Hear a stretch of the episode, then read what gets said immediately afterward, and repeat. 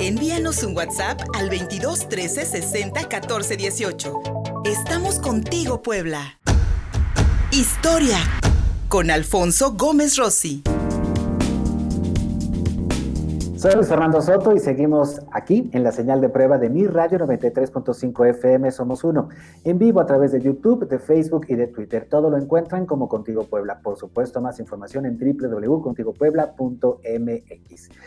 Mi estimado Alfonso Gómez Rossi, ya te encuentras del otro lado. ay, ahí te encuentras, mi querido amigo. Muy buenos días. Hola, buenos días. Hola, amigo, buenos días. Pues todos santos, estamos en estos días de celebrar a nuestros fieles difuntos. Sin duda alguna, pues lo ocurrido ayer en Xochimehuacán, pues eh, interrumpió en mucho estos festejos, pero hoy, mi amigo, hay que hacerle un recordatorio a todas aquellas personas que se nos fueron y de dónde viene esta tradición. Muchos dicen que mezclado entre lo prehispánico y lo que nos llegó en la colonia española. Amigo mío, ¿por qué celebramos todos los santos aquí en México? Buenos días. Ok, sí, fíjate, es muy interesante porque aquí en México hemos querido hacer la fiesta de muertos y todos santos una fiesta como muy mexicana y se han buscado orígenes prehispánicos para eso, ¿no? Pero la realidad es que es una fiesta europea. Ahora, ¿por qué se decía que era una fiesta prehispánica? Afirman muchos que el calendario prehispánico en estas fechas celebraba a los muertos, pero la realidad es que se celebraba a los muertos todos los meses en el calendario azteca.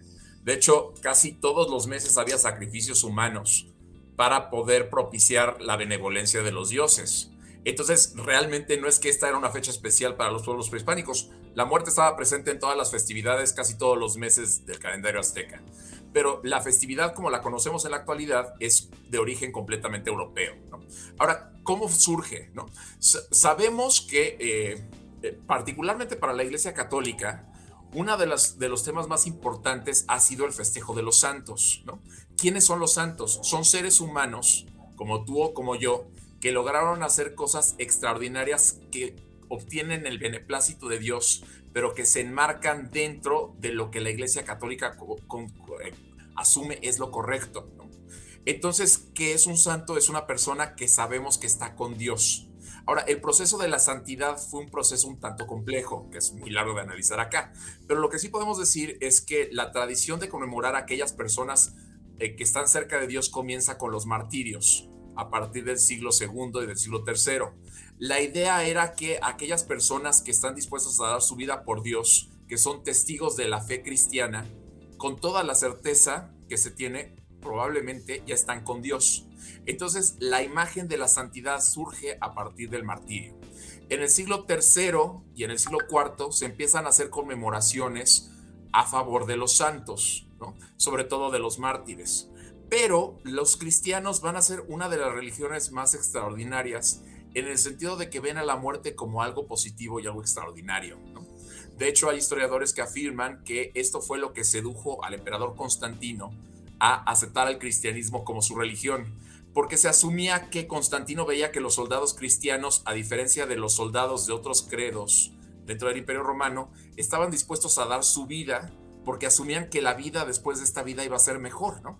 Entonces, para él, una de las ideas de los beneficios del cristianismo era que la gente estaba convencido de que había una vida después de la muerte y no se veía la muerte como algo malo.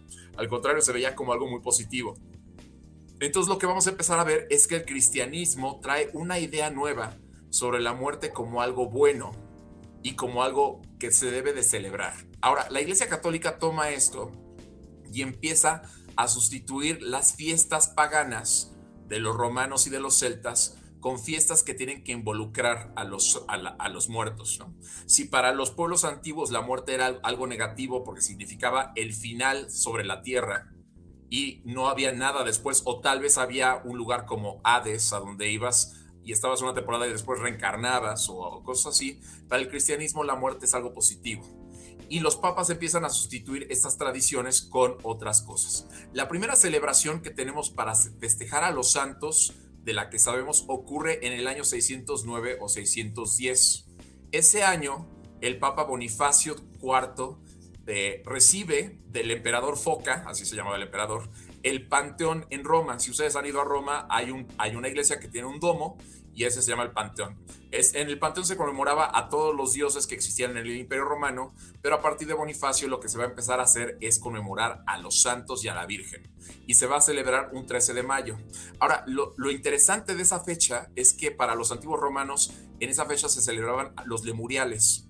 Y los lemuriales era un momento, eran tres días que se daban el 11, el 12 y el 13 de mayo, en el que se asumía que llegaban espíritus malignos o muertos de otras dimensiones y los romanos tenían que protegerse de estos ataques.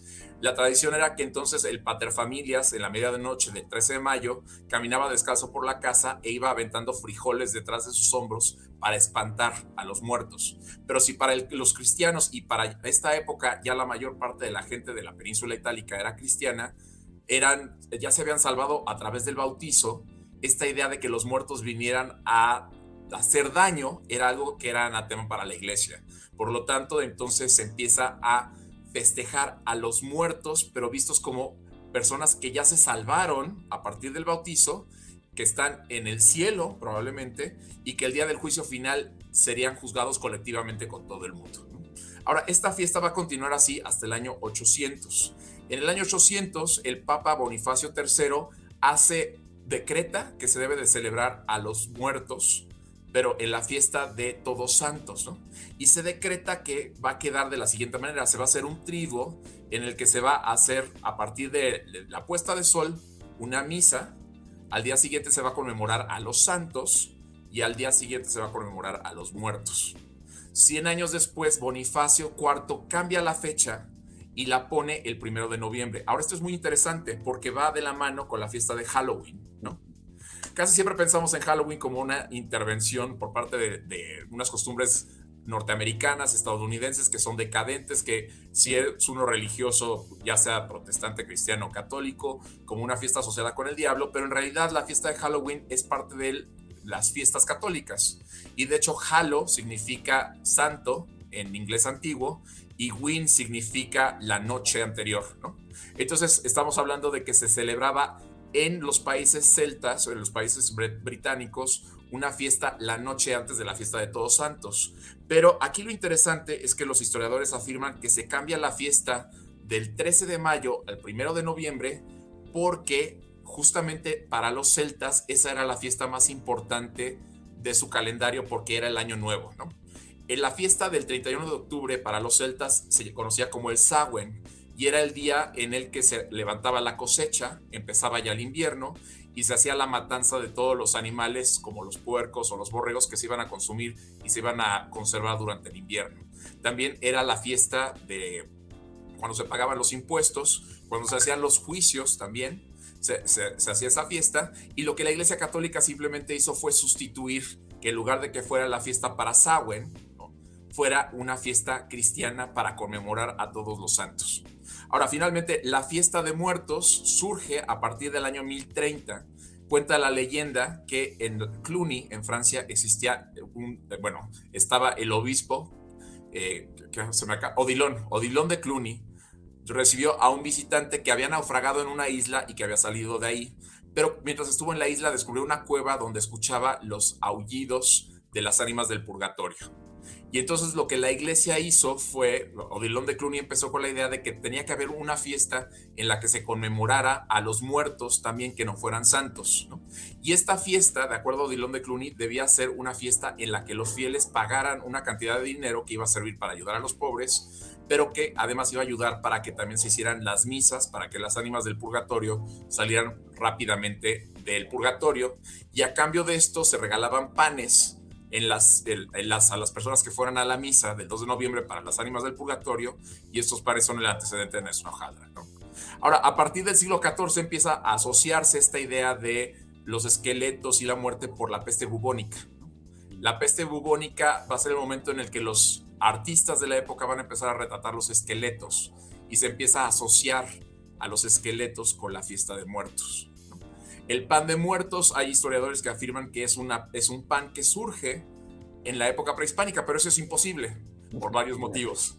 En primer lugar, es trigo, ¿no? Aquí en Mesoamérica no existe el trigo. En segundo lugar, es un pan que está leudado, esto es decir, que se eleva, ¿no? Esta técnica no se va a conocer en América hasta que llegan los españoles.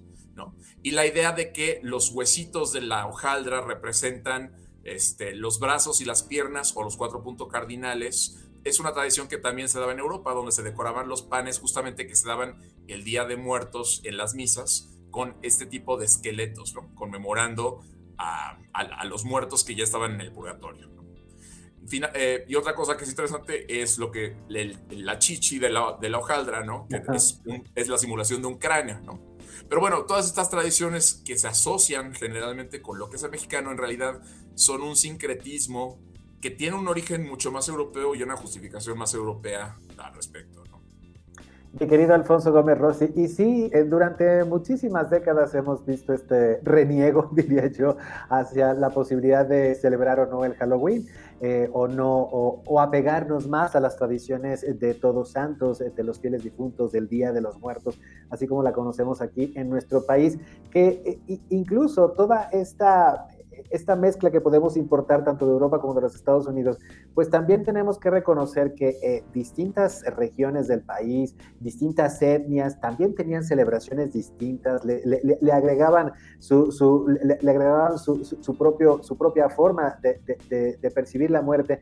Y en esto yo creo que podemos encontrar la, la magia de la conjunción humana, ¿no? Al final, la, la muerte, la muerte como otra etapa de la vida, como el final de la vida, o como las culturas o las religiones la quieran explicar, es sin duda alguna un punto eh, que todas las culturas, que todas las religiones y que en todas las regiones del mundo se ha tratado de explicar, de celebrar o de conmemorar, mi querido Fofi. Sí, bueno, no todas las religiones están preocupadas por lo que pasa después de la muerte, pero en la cultura occidental lo que asumimos es que sí, la religión ahora sirve para dar explicaciones sobre la moralidad y sobre lo que pasa cuando uno muere, ¿no? Para el cristianismo es muy importante la salvación. De hecho, la idea de, que Cristo murió en la cruz por nuestros pecados es una de las bases fundamentales de la idea del cristianismo y la idea de que somos inmortales, ¿no? Porque al final de cuentas el pecado de Adán y Eva lo que trajo fue la muerte, de acuerdo al cristianismo, y la muerte de Cristo y su resurrección lo que traen es la vida. Pero sí tenemos en el cristianismo esta idea un tanto obsesiva, ¿no? De cómo vamos a, a sobrevivir después de la muerte y cómo, vas, cómo vamos a ser premiados o castigados a partir de nuestras acciones, ¿no? Y bueno, todo esto se va reflejando a partir de la idea de los santos, de alguna manera, ¿no?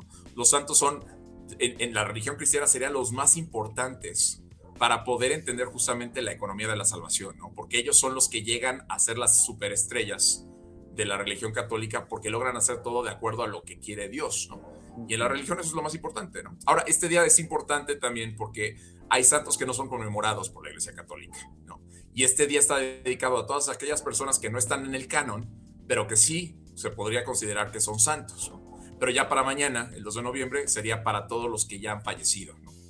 Y en teoría, como vimos, pues a partir de la idea de que se festeja a aquellos que están en el purgatorio y que a través de la misa vamos a poder sacarlos, ¿no? A través de la participación colectiva una obsesión por lo que vendrá después de, después de la muerte, cómo seremos recibidos, mi querido Alfonso Gómez Rossi, en aquellos, en aquellos eh, estratos, en aquellos espacios que también la religión ha tratado de explicarnos. Y hoy, pues bueno, con las ofrendas, con este caminito de flores, de, pétalos de flores de cempasúchil, pues tratamos de recibir a aquellos que se fueron, orar porque sean bien recibidos, porque sean bien tratados y en mucho por, también porque pidan por nosotros para tener un buen ingreso a aquel lugar que se nos espera, mi querido Fofi. Muchísimas gracias, amigo. Muchísimas gracias, amigo. Gracias, como siempre, es un deleite platicar contigo. Para quienes hoy te pudieron encontrar, me quieran encontrar por otras vías, ¿cuáles son? En Twitter, arroba Fofi5. Muchísimas gracias, Fofi. Y muchísimas gracias a todas y todos ustedes. Vamos a hacer una pausa y vamos a regresar para cerrar contigo Puebla.mx de hoy con una transmisión hasta la zona cero de San Pablo Xochimovacán con nuestro querido amigo Antonio Morán. Regresamos. Estamos en YouTube, en Facebook, en Twitter y en la transmisión de prueba de Mi Radio 93.5 FM. Somos uno.